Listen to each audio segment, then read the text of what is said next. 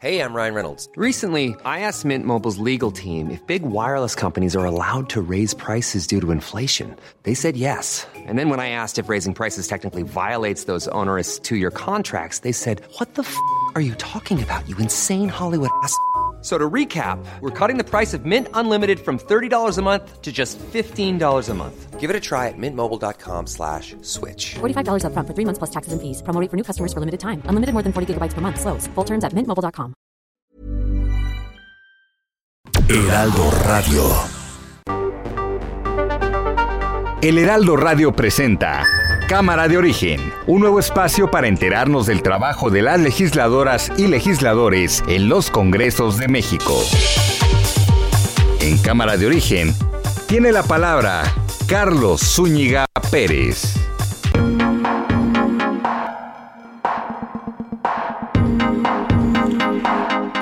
Muy buenas tardes. Gracias por acompañarnos a esta nueva emisión de Cámara de Origen. Les habla Carlos Zúñiga Pérez en este día 24 de marzo de 2022. Jueves 24 de marzo de 2022. Hay mucha información que vamos a compartir con ustedes.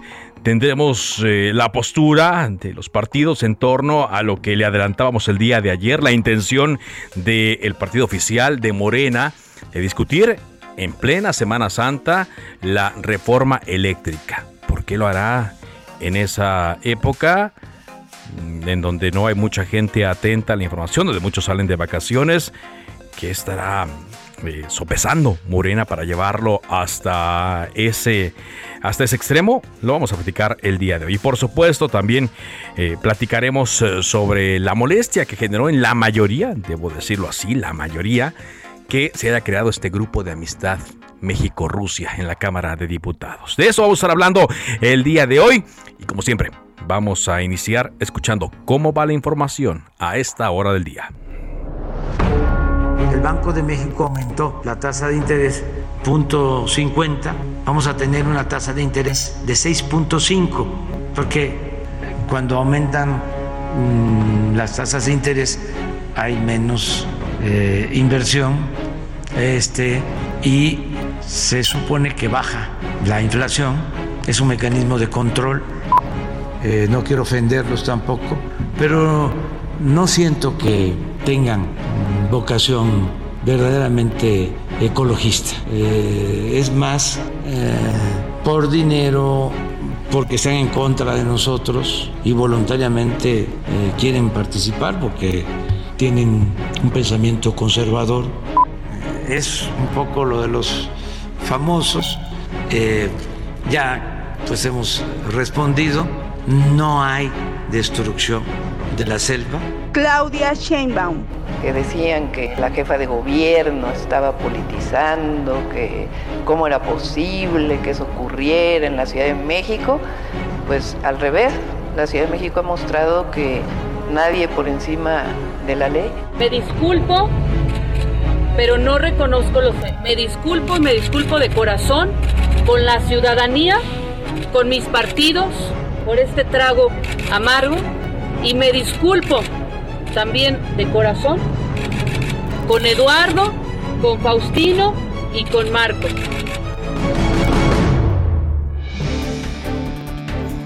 Y aquí más de la información del día. El Banco de México elevó su tasa de interés de referencia en 50 puntos base, a 6.5%. Se trata del mayor nivel desde abril de 2020. La Junta de Gobierno del Banco de México evaluó la magnitud y diversidad de choques que han afectado a la inflación, así como el riesgo de que se contaminen las expectativas de mediano y largo plazo. Aquí la sorpresa no es tanto que se haya elevado la tasa de interés, sino que el presidente Andrés Manuel López Obrador, como lo escuchamos, pues madrugó al Banco de México y dio a conocer este dato antes que el Banco Central saliera a decirlo como normalmente ocurría. Los analistas que conocen de estos temas pues están escandalizados. Dicen que esta es una filtración de la política monetaria del Banco de México. Es una decisión que correspondería únicamente al Banco Central y que al hacérselo eh, o dárselo a conocer al eh, presidente Andrés Manuel López Obrador antes que al mercado en general se está violando la autonomía del Banco de México. Los expertos financieros lo califican de inédito, desafortunado y también señalan que esta es esta filtración es un precedente preocupante porque va a generar una merma en la confianza de los inversionistas.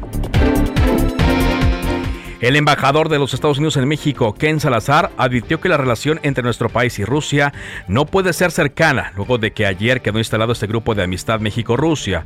El embajador estuvo en la instalación del grupo de amistad entre México y Estados Unidos en la Cámara de Diputados y les reclamó esto que ocurrió el día de ayer. Eh, hoy también yo platiqué con la embajadora de Ucrania en México, Oksana Dramareska y dijo que es una vergüenza eso que hicieron algunos legisladores en el Congreso al instalar el grupo de amistad México-Rusia. El Instituto Politécnico Nacional dio a conocer que tras entrevistar a una presunta víctima de agresión sexual en la Vocacional 7, ubicada en la colonia Santa María Aztahuacán, alcaldía Iztapalapa, no encontraron pruebas que afirmen el hecho. El incendio forestal en el paraje Los Corredores del Cerro de Tepoztlán, que inició la madrugada del martes, lleva un 90% de control y 70% de liquidación. Se estima una afectación de 5, de, corrijo, se estima una afectación de 105 hectáreas. Le recuerdo que hay una persona detenida por estos hechos, una persona que inició el fuego al pues prender una fogata y es una persona que se encontraba bajo los influjos de las drogas. Bueno, estaba fumando marihuana, dijeron. Donovan Carrillo, eh, patinador artístico mexicano, tuvo que abandonar, decidió abandonar su participación en el Mundial de Patinaje Artístico en Francia debido a que sus patines no llegaron a su destino y consideró que no tenía eh, pues las condiciones para participar en esta, en esta competición. Italia se quedó fuera del Mundial. Eh, o era Italia o era Portugal que se iban a quedar fuera, no, no podían estar los dos. Y bueno, en las eliminatorias de la UEFA, Macedonia del Norte venció a Italia 1-0 y los italianos se quedan fuera de la Copa del Mundo Qatar 2022. Ya se imaginará usted la tragedia que hay ahorita en Italia porque son muy futboleros y que su selección no vaya al Mundial, pues lo están procesando apenas. Vamos contigo, Jorge Almaquio. La alcaldesa de Cuauhtémoc, Sandra Cuevas, logró un acuerdo reparatorio con los dos policías, los dos mandos de la policía auxiliar que la denunciaron por robo, por discriminación, por abuso de autoridad, por eh, lesiones también. Ellos sostienen que Sandra Cuevas los agredió y ya al conseguir este acuerdo podrá regresar a sus funciones. Jorge Almaquio, adelante. Gracias, Carlos. ¿Cómo te va? Buenas tardes a los amigos del auditorio. Efectivamente, en una audiencia extraordinaria realizada este día en el Recursorio Norte, la alcaldesa de Cuauhtémoc, Sandra Cuevas, logró este acuerdo reparatorio con los policías que la denunciaron por robo, discriminación y abuso de autoridad, pero rechazó ser responsable de estas imputaciones. Ulises Lara, vocero de la Fiscalía General de Justicia, afirmó en mensaje que la funcionaria reconoció ser responsable de estos hechos violentos registrados el pasado 11 de febrero en las instalaciones de la alcaldía. Así lo comentó. A solicitud de la defensa de la imputada, se celebró audiencia en el reclusorio preventivo varonil norte, durante la cual la servidora pública reconoció que los hechos ocurrieron tal y como el Ministerio Público lo acreditó, por lo que la imputada deberá pagar el costo de un radio de transmisión y de un teléfono celular. Pero a su salida de la zona de juzgados del Reclusorio Norte, Sandra Cuevas negó ser culpable y dijo que el acuerdo con los elementos de la Secretaría de Seguridad Ciudadana se hizo pensando en los habitantes de la alcaldía Cuauhtémoc. Es una estrategia jurídica que hizo para poder salir de esta situación. Así lo dijo. Yo al día de hoy no reconozco los hechos, sin embargo, pensando en la ciudadanía, pensando en el bienestar que necesita la alcaldía Cuauhtémoc, todos sus habitantes, decidí con mis abogados llegar a este acuerdo reparatorio con los tres oficiales.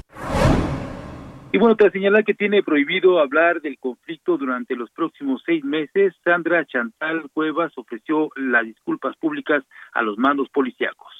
Escuchemos. Y me disculpo también de corazón con Eduardo, con Faustino y con Marco. Si ellos consideran que les hice yo un daño, les ofrezco una disculpa, sin reconocer, insisto, que haya hecho yo algún daño a los compañeros. Además de pagar el equipo de radio de transmisión y un teléfono celular, la alcaldesa Carlos deberá tomar terapia psicológica durante los próximos seis meses. Estas terapias estarán orientadas al manejo de la ira y las emociones. Deberá pagar a más tardar el próximo lunes 30 mil pesos a cada uno de los policías como reparación del daño y abstenerse de molestar a las víctimas. La Fiscalía Capitalina informó que una vez que se informe de la disculpa pública, bueno, se retirarán las medidas cautelares, incluida la suspensión de su cargo, por lo que la titular de Cuauhtémoc indicó que este mismo viernes a las 5.30 de la mañana retomará sus funciones y empezará a recorrer las calles de la demarcación.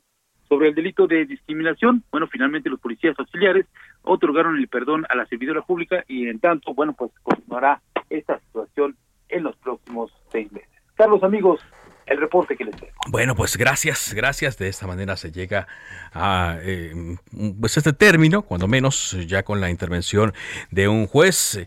Si bien eh, el hecho de que el eh, juez haya aceptado este acuerdo reparatorio y le haya ordenado a Sandra Cuevas, alcaldesa de Cuauhtémoc, que llevara a cabo estas acciones, ella dice, implicaría, bueno, al dar el juez estas instrucciones implicaría que Sandra Cuevas eh, es responsable de los delitos que le acusaron. Ella insiste que no es así, que no es así y que, bueno, de todas maneras acata lo que el juez le ordenó. Vámonos eh, ahora contigo, Elia Castillo. Información eh, de esta tarde en donde en el Congreso de la Unión se instaló otro grupo de amistad, pero ahora fue de Estados Unidos. Adelante con este reporte, Elia.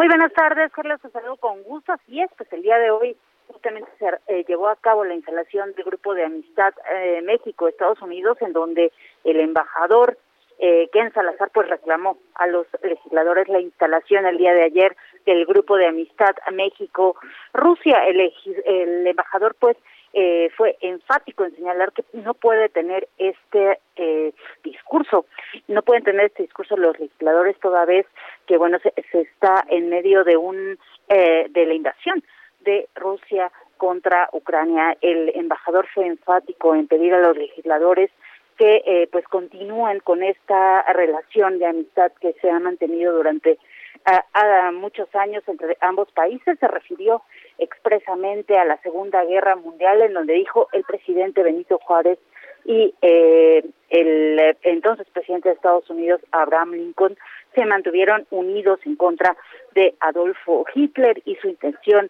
de destruir a la humanidad. Los legisladores eh, bueno, respondieron diplomáticamente al embajador. Sin embargo, el coordinador de la fracción parlamentaria de Morena, Ignacio Mier, quien cabe destacar, Carlos, que no se encontraba eh, en un inicio en esta reunión, en esta instalación de trabajo, bueno, pues llegó, llegó para responder los señalamientos del embajador y le pidió no tergiversar lo que lo, lo que ocurrió el día de ayer con la instalación del grupo de amistad México-Rusia, señaló que la instalación de este grupo de amistad no representa la postura de un Congreso o de un gobierno. Eso fue lo que ocurrió el día de hoy durante esta instalación y bueno, el embajador de Estados Unidos no se quedó callado ante lo, lo ocurrido el día de ayer con el embajador de Rusia, de Rusia en México. De hecho, destacó que lo dicho por el embajador ruso de las muy buenas relaciones que tienen México y Rusia, bueno, pues no debió ser. No debió ser, es lo que señala. Bueno, pues le reclamó. Evidentemente sí hay molestia, hay mucha molestia también entre otras eh, eh, personas que dicen pues que no se debieron haber hecho estas acciones, sobre todo eh, no era el momento, no era el timing, no hubo sensibilidad, no hubo sensatez al tomar la decisión de crear este grupo, este grupo de amistad entre México y Rusia, porque pues se piensa que es un apoyo tácito a un gobierno que eh, pues ha, ha, estado violando consecuentemente el derecho internacional y que no cumple con su palabra. Gracias, Elia. Así es, Carlos. Muy buena tarde. Buena tarde. Que por cierto, eh, ojo, luego no eh, se debe malinterpretar esto. No estamos hablando en contra de los rusos. No hay una rusofobia. Hay un, una crítica internacional, una condena internacional a el gobierno de Rusia que encabeza Vladimir Putin, que de acuerdo a muchas naciones está cometiendo crímenes de guerra, crímenes de lesa humanidad en contra de la población de Ucrania.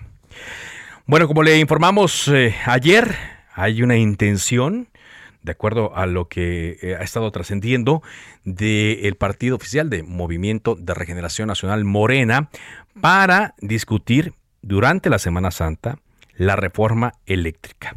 Agradezco mucho que esté una vez más aquí con nosotros en Cámara de Origen de Heraldo Radio, Manuel Rodríguez. Eres diputado de Morena, presidente de la Comisión de Energía. ¿Cómo está, diputado? ¿Cómo le va? Muy bien, Carlos. Qué gusto saludarlo.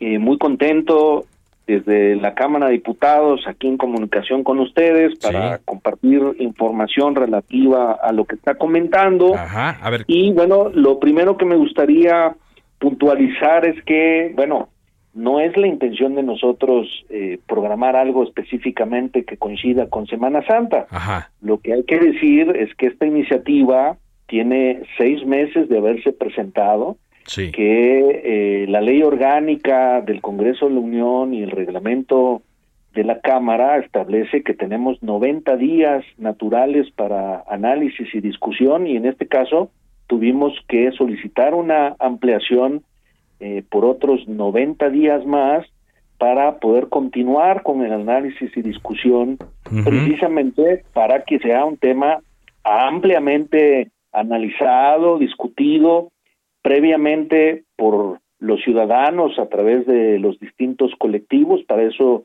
se organizaron los foros de Parlamento Abierto que duraron 47 días, fueron Ajá. 28 foros. Eh, los eh, libros blancos de esos foros nos los acaban de entregar. Eh, son más de siete mil páginas con las participaciones que se tuvieron en los mismos.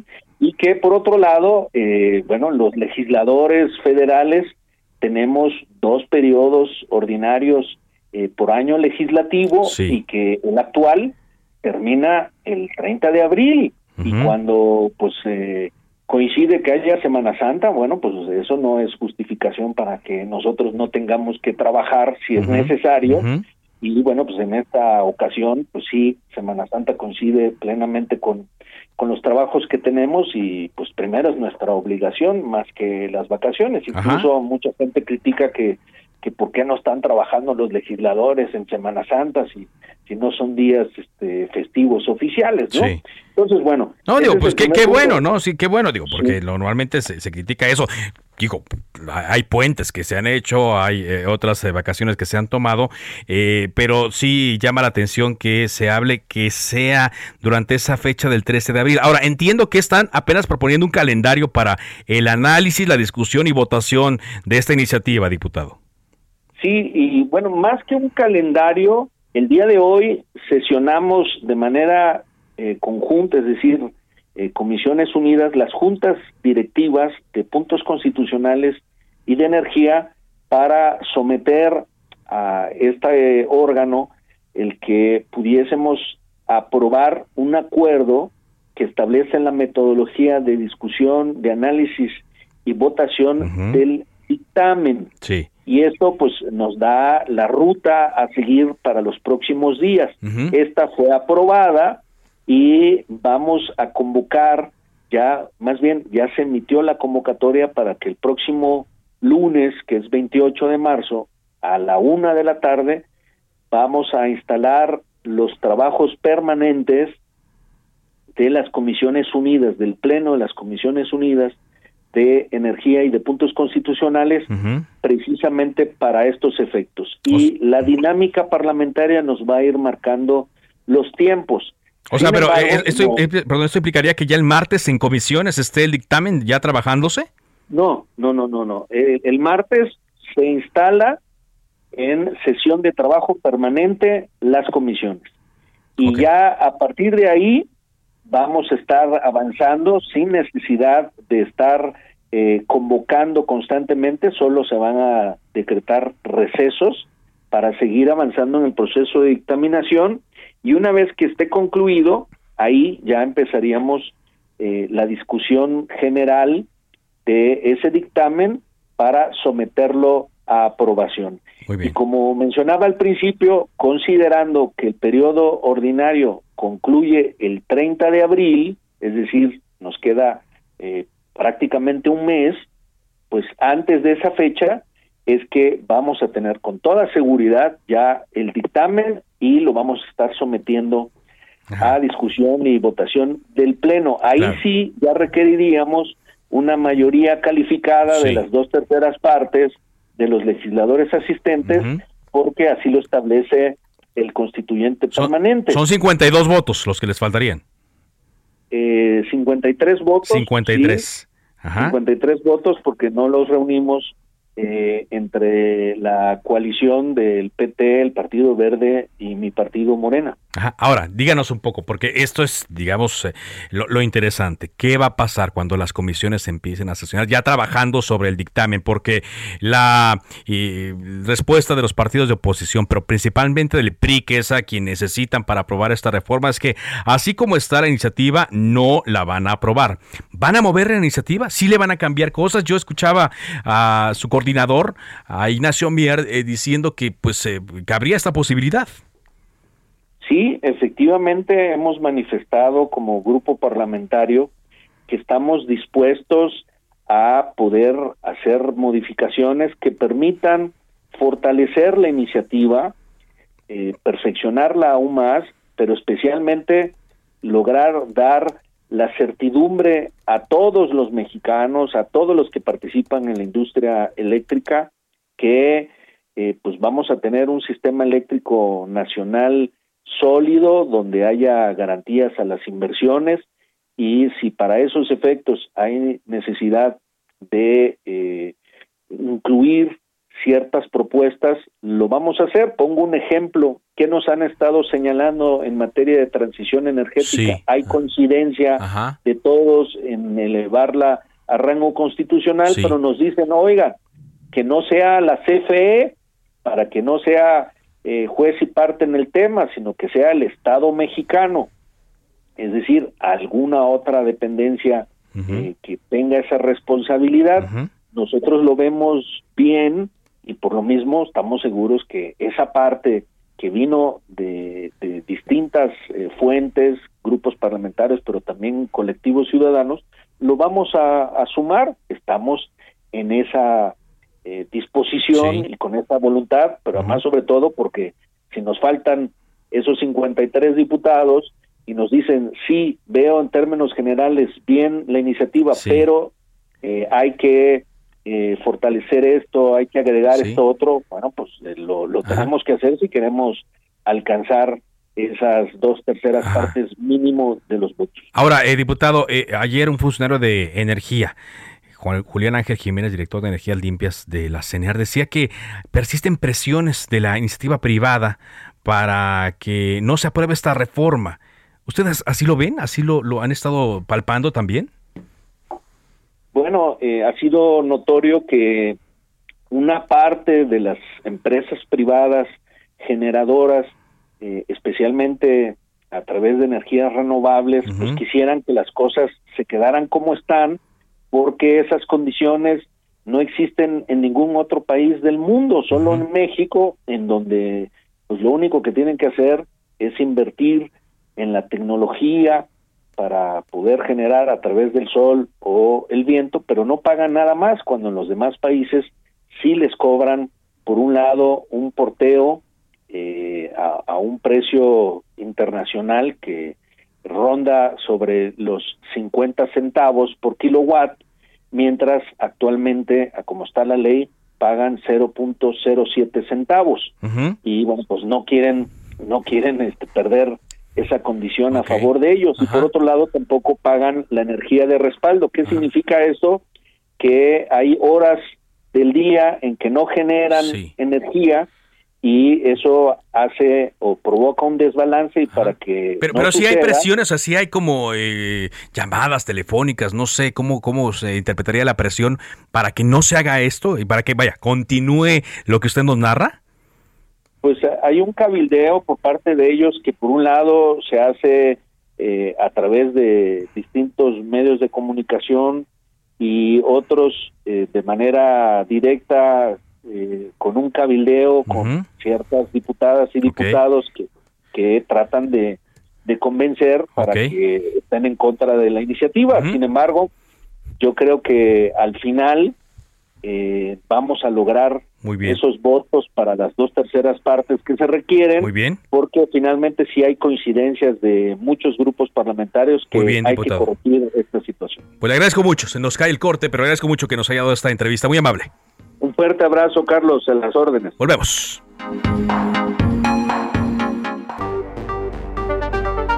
Se decreta un receso. Vamos a un corte, pero volvemos a Cámara de Origen con Carlos Zúñiga Pérez. Heraldo Radio, la HCL se comparte, se ve y ahora también se escucha.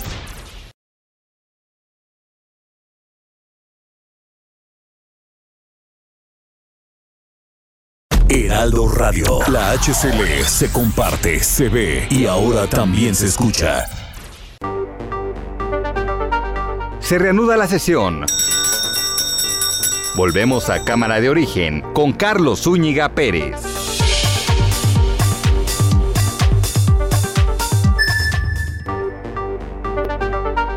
Contacte a Carlos Zúñiga Pérez en Twitter, Facebook e Instagram como arroba carloszup.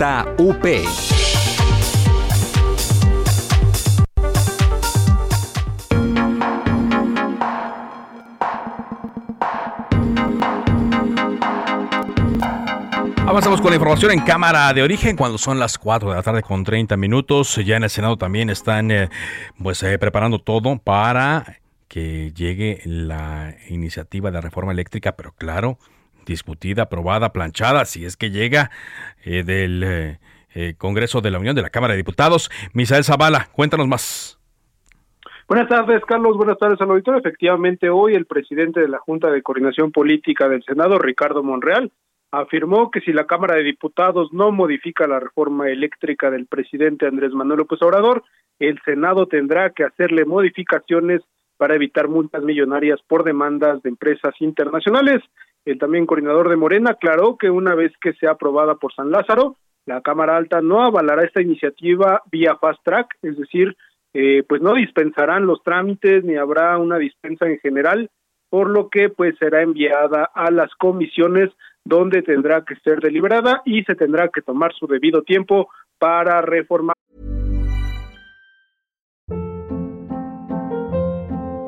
Hold up. What was that? Boring. No flavor. That was as bad as those leftovers you ate all week. Kiki Palmer here, and it's time to say hello to something fresh and guilt-free. Hello Fresh. Jazz up dinner with pecan-crusted chicken or garlic butter shrimp scampi. Now that's music to my mouth. Hello Fresh. Let's get this dinner party started. Discover all the delicious possibilities at HelloFresh.com. Para eh, pues hacer las reformas conducentes a esta iniciativa eh, de reforma eléctrica. También Monreal advirtió del riesgo de demandas internacionales y multas millonarias si la reforma se avala tal como la envió el titular del Ejecutivo Federal. Las va a haber, dijo, va a haber demandas, eso es inevitable, si algún empresario o inversionista siente que alguno de sus intereses ha sido deteriorados o están en riesgo, van a acudir a instancias internacionales donde pues eh, según el morenista pues a México no le ha ido muy bien porque pues se le han aplicado multas eh, millonarias por eh, pues velar algunas normas internacionales. El legislador también vio viable que el Senado de la República llame un periodo extraordinario, ya que es probable que la iniciativa llegue a la Cámara Alta después del 15 de abril y por lo que tendrán solamente pues un par de semanas ya que el periodo ordinario de sesiones concluye el, la última semana de abril, es decir, pues ahí tendrán que llamar a un periodo extraordinario donde se tendrá que analizar esta reforma del presidente Andrés Manuel López Obrador en materia eléctrica. Sin embargo, dijo que pues eh, le darán los tiempos adecuados para hacerle estas modificaciones. Así lo reiteró el eh, pues líder y coordinador de Morena en el Senado de la República. Carlos, hasta aquí la información. Muy bien, gracias, muchas gracias, Misael Zavala, por este reporte.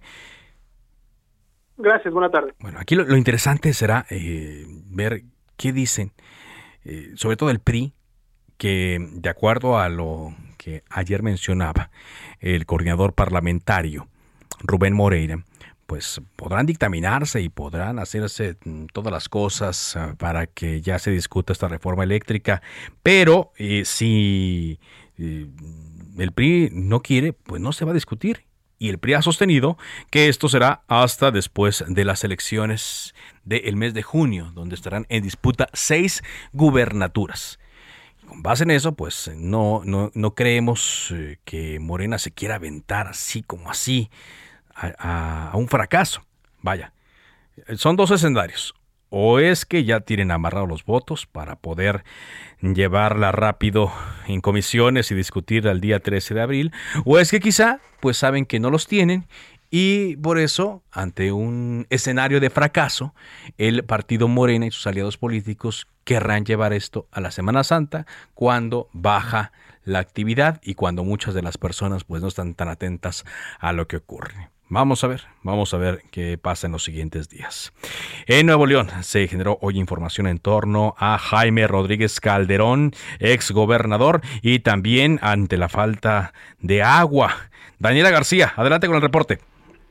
¿Qué tal, Carlos? Muy buenas tardes. Pues el día de hoy ya hubo respuesta por parte del gobernador Samuel García en cuanto a lo que comentó el mandatario de San Luis Potosí que pues no va a permitir que se lleven el agua hacia el estado de Nuevo León. Lo que comentó el mandatario Leonet es que el mandatario de San Luis Potosí no puede decidir sobre las concesiones de agua que se han otorgado a la entidad, ya que se trata de un tema federal. Aseguró que no busca entrar mucho detalle sobre la polémica, pero pues dice que no existe un diálogo concreto con el mandatario de San Luis Potosí, ya que incluso pues denunció el mandatario o el Estado vecino no ha querido acudir a las reuniones que se han realizado en el noreste del país en conjunto con el embajador de Estados Unidos, Kim Salazar.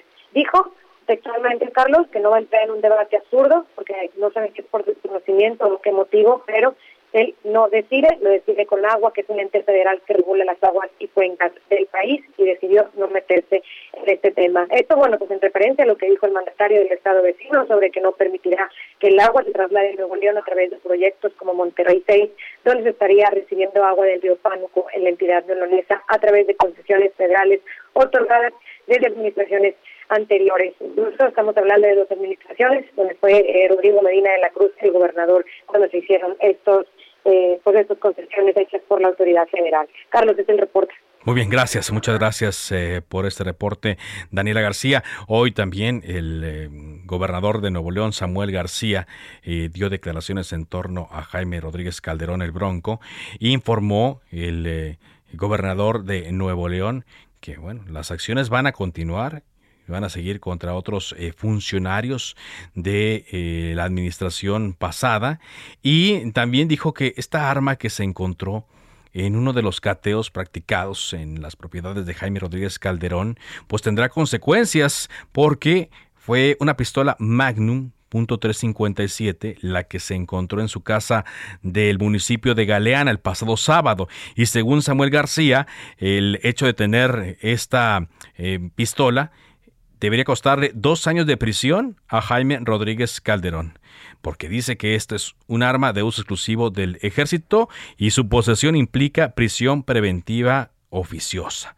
Eh, también dijo Samuel García que su administración va a empapelar es decir, a preparar un caso por los probables delitos de enriquecimiento ilegítimo y recursos de procedencia ilícita por lo encontrado en una finca que Jaime Rodríguez Calderón, el Bronco, construyó en su natal ejido Pablillo, ahí en Galeana, y tendrá que demostrar su legal procedencia.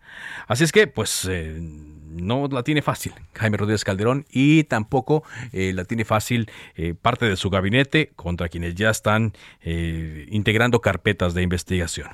Vámonos contigo, Carlos Juárez, información desde Tamaulipas. Te escuchamos.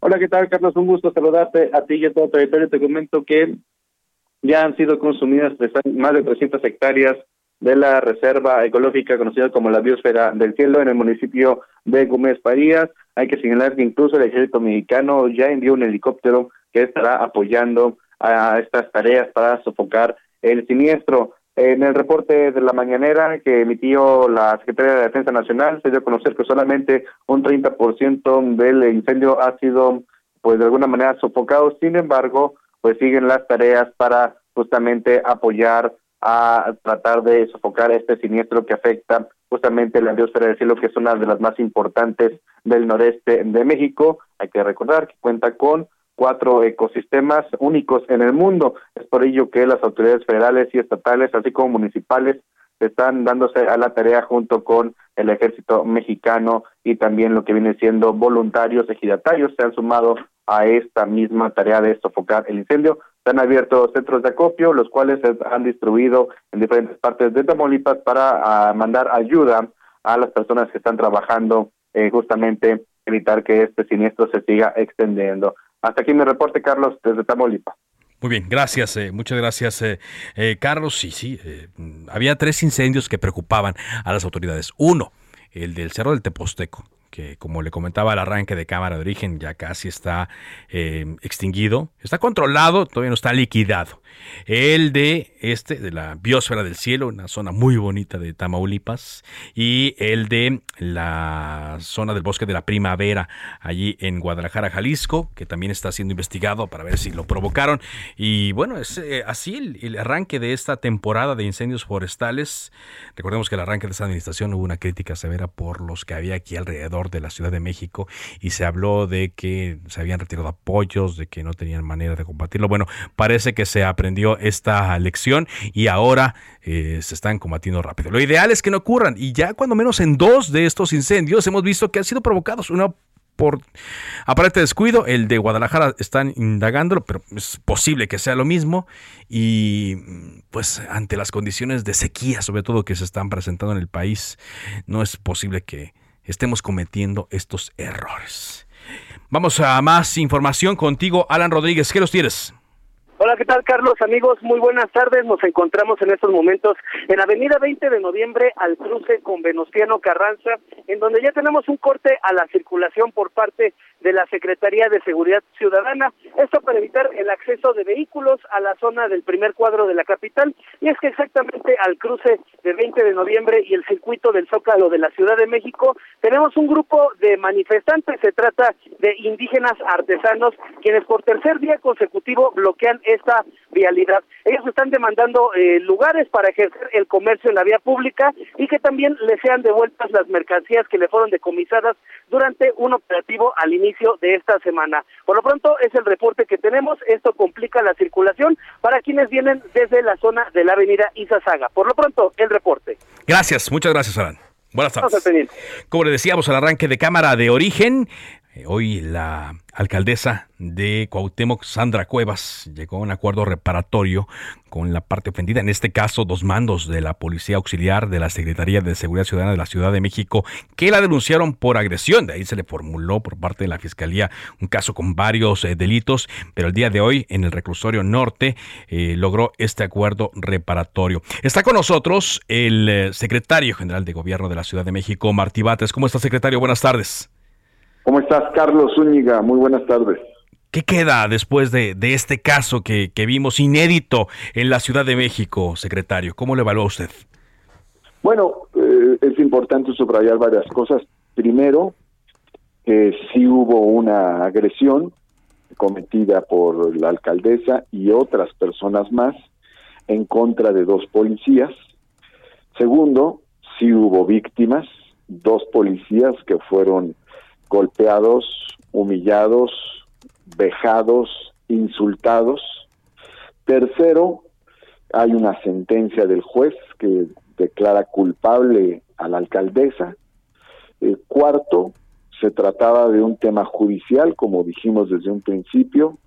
Quinto, no había tal persecución política como alegaron algunas fuerzas políticas opositoras incluso este, difamando a la jefa de gobierno, al, gobierno de la ciudad y a las instituciones de la Ciudad de México. Esos son los puntos más importantes que yo rescato de la audiencia del día de hoy.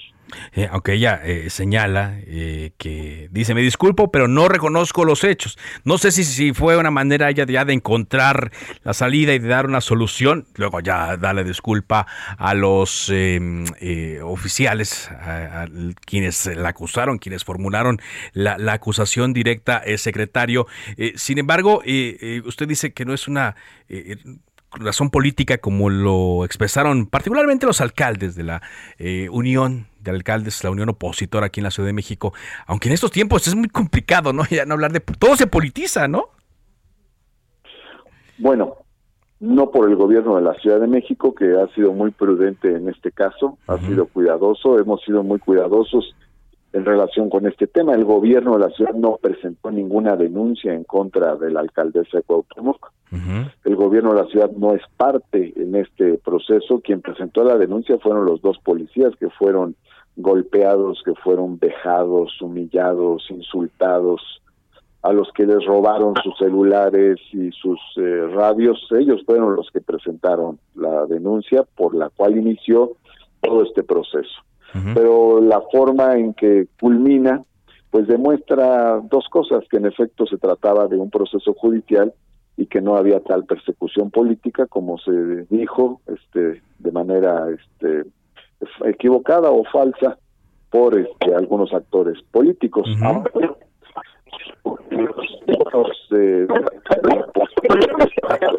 Permítame un momentito, secretario, porque se está eh, eh, digitalizando su, su voz para recuperar bien la, la idea que nos está dando en torno a este caso que, como yo decía, es inédito en la Ciudad de México, hasta quizá inédito en, en el país eh, lo, lo, que ocurrió. Eh, ¿Qué puede quedar eh, de, de elección para todos los actores políticos después de que eh, un juez determinó que sí había elementos eh, para señalar la responsabilidad de Sandra Cuevas. ¿Qué, mensaje cree que queda para toda la clase política, no solo de la Ciudad de México, sino del país, secretario?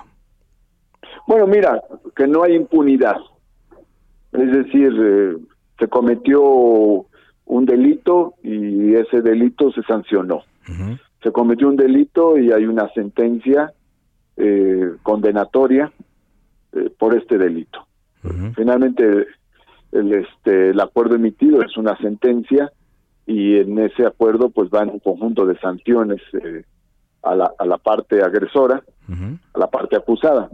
Las sanciones incluyen la devolución de los radios, la devolución de los celulares, el pago de indemnización a los policías, eh, un curso de atención psicológica para el control de la ira, sí. este, las disculpas públicas, todo eso incluye la sentencia. Sí. Ahora, los dichos de, de la alcaldesa en el sentido de que dijo una cosa adentro, pero que esa no era cierta, pues eh, pueden verse de dos maneras. Uno, lo que importa es lo que dice el juez es decir, el juez emite la sentencia y el juez la declara culpable. Es decir, no es, lo que queda asentado, ¿no? Asentado ya en documentos. Finalmente, eso es lo que importa en términos judiciales. Ella podrá decir una cosa u otra, pero el juez la está declarando culpable. Y segundo, creo que la declaración que hace ella, que es más en un sentido político, pues es delicada, porque como sabemos, eh, la declaración falsa ante un juez pues eh, constituye también un delito. Entonces, eh, si ella dice que lo que dijo adentro es falso, pues prácticamente está diciendo que cometió un delito más. Entonces, eh, yo haría esas consideraciones que, que, deben tenerse en cuenta también. Muy bien. Finalmente, me quedo yo con el me quedo con el hecho de la sentencia del juez y con una cuestión muy importante que en la Ciudad de México no hay impunidad, se respetan los derechos, se respetan las libertades y hay justicia. Sí y hay justicia. Y finalmente, y este mensaje para los ciudadanos, sobre todo los habitantes de la de la alcaldía eh, Cuauhtémoc, eh, secretario, eh, pues el, detalle es que tendrán que seguir trabajando, se, se seguirá trabajando por el beneficio de todos los habitantes de la ciudad, pero en particular de la alcaldía Cuauhtémoc. Bueno, en el caso del gobierno de la ciudad, puedo decirlo, el gobierno de la ciudad seguirá trabajando en beneficio de todos los habitantes de la Ciudad de México, incluidos los habitantes de la alcaldía Cuauhtémoc, que por cierto hoy estuvimos en, en una de las colonias de la alcaldía Cuauhtémoc, en la colonia obrera, resolviendo diversas eh, demandas de la ciudadanía. Muy bien. Muchas gracias eh, por estas eh, palabras, secretario. Muchas gracias, bonita tarde. Hasta, luego. Martí Bate, secretario general de Gobierno de la Ciudad de México. Bueno, pues vamos a hablar ahora de este asunto que ayer causó conmoción y molestia, sobre todo la creación de un grupo de amistad México-Rusia, sobre todo por el momento en el cual ocurre, justo a un mes de la invasión de Rusia a Ucrania, donde se acusa a Rusia de ser un país eh, eh, que sin justificación, violando el derecho internacional, eh, invade una soberanía y sobre todo criticando a un gobierno, ya a un gobernante como Vladimir Putin, una persona con la cual no se puede confiar. Hoy, a un mes de esta invasión, platiqué con Oksana Dramalevska, ella es la embajadora de Ucrania en México, y esto me dijo respecto a la creación de este grupo de amistad en, el, en la Cámara de Diputados, el grupo de amistad México-Rusia. Ayer se formó un grupo de amistad entre diputados del Congreso mexicano y estuvo el embajador de Rusia aquí en México. Eh, esto se podría considerar como una, un apoyo aunque no todos los partidos políticos representados en el Congreso mexicano estuvieron presentes. ¿Cómo lo visualizan ustedes? seguramente es una vergüenza. Es una vergüenza. He visto que no han participado partidos, eh, miembros de partidos de PRI, de PAN, de Movimiento Ciudadano. Ah, además, han hecho, han hecho declaraciones muy fuertes en contra de este evento.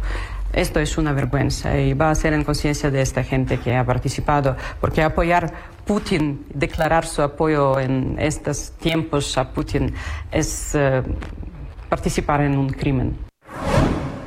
Una vergüenza, dice la embajadora de Ucrania en México. Está con nosotros la diputada Amalia García.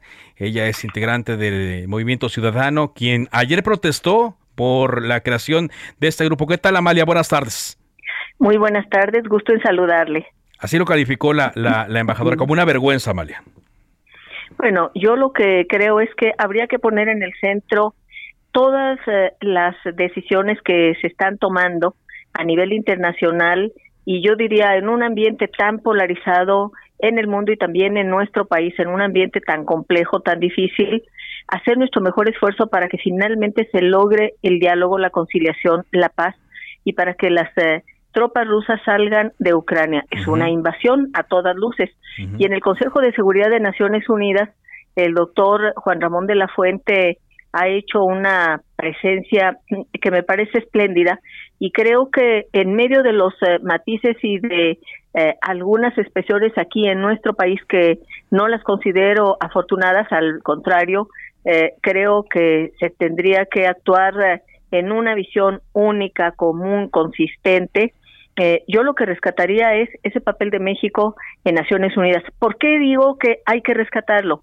Porque precisamente eh, esta semana, estos días, hoy, eh, la Asamblea General de Naciones Unidas, en una iniciativa que promovió México con Francia, han logrado una votación a favor de el retiro de las tropas rusas de Ucrania. Eso es muy importante. Fue una votación eh, absolutamente eh, contundente, muy amplia, eh, y creo que fue muy afortunado además que fuera a la Asamblea General, porque ya se habían hecho intentos en el Consejo de Seguridad, sin embargo, el veto de Rusia había impedido que se tomara alguna decisión. En la Asamblea General no hay vetos. La Asamblea General puede tomar determinaciones. Son 193 países. ¿Cuál es eh, en todo caso, la debilidad, si es que así se le puede llamar a esta votación en la Asamblea General, que sus decisiones no son vinculantes, es decir, no son obligatorias, pero la opinión mundial es fundamental. En el caso de la Cámara de Diputados, eh, creemos que no fue el momento adecuado, fue desafortunado que se constituyera este grupo de amistades, porque México tradicionalmente en su política exterior ha hablado eh, y ha subrayado un gran principio, el de el respeto a la autodeterminación de los pueblos. Y esto es lo que debería prevalecer, el, el, esfuerzo, el, la colaboración eh, eh, con otros países para que se respete la autodeterminación de los pueblos, en este caso de Ucrania. Claro, pero en, este caso se dice que, el, momento no fue el adecuado. No fue afortunado Y también lo que subrayamos en Movimiento Ciudadano es que esta, esta, esta crítica muy clara, contundente eh, a esta invasión, ya sé hay que decirlo, no se trata de una guerra donde se confrontan dos países, eh, no, se trata de una invasión, es una crítica al gobierno ruso. Hay que separar al, al pueblo ruso. Eh, ¿Y por qué lo digo así? Porque ya ha habido otros momentos en la historia de la humanidad recientes, el siglo XX, en el cual hemos visto que gobiernos toman decisiones eh, como esta eh, y sus pueblos no están de acuerdo. Eso lo deseable es que los propios pueblos se manifiesten. En que el caso de Estados Unidos con la guerra de Vietnam, que también fue una invasión, fue una guerra muy prolongada. En Estados Unidos hubo manifestaciones de jóvenes principalmente y de una buena parte de la población y también la población mundial, gobiernos en el mundo, que llevaron finalmente a esa salida. Aquí yo diría que lo deseable es que los gobiernos, eh, los países eh, del mundo, así como se hizo hoy en la Asamblea General, perdón, de Naciones Unidas, y también aquella parte eh, del pueblo ruso que no está de acuerdo con esta invasión, deben adquirir cada vez más respaldo, más fuerza, más consistencia, hasta lograr que salgan estas tropas de Ucrania y que se establezca la, paz. Ojalá, ojalá y pronto así sea. Gracias, eh, diputada María García, muy amable. Al contrario, con mucho gusto de saludarle. Yo eh, terminaría diciendo que mientras no se restablezca eh, esta mm, paz y no salgan las tropas rusas, por lo menos de manera simbólica pero muy clara, Movimiento Ciudadano decidió mm, a través del diputado Gerardo Gaudiano de Movimiento Ciudadano que forma parte eh, del grupo de amistad México-Rusia, retirarse de ese grupo ah, hasta que se retiren eh, las, las tropas de Rusia de Ucrania. Muy bien, gracias Amalia, muy buenas tardes. Buenas tardes. Y de esta forma llegamos a la parte final de Cámara de Origen. Gracias eh, por habernos acompañado. Siga en la sintonía de Heraldo Radio, enseguida referente informativo. Por ahora es cuanto. Buenas tardes.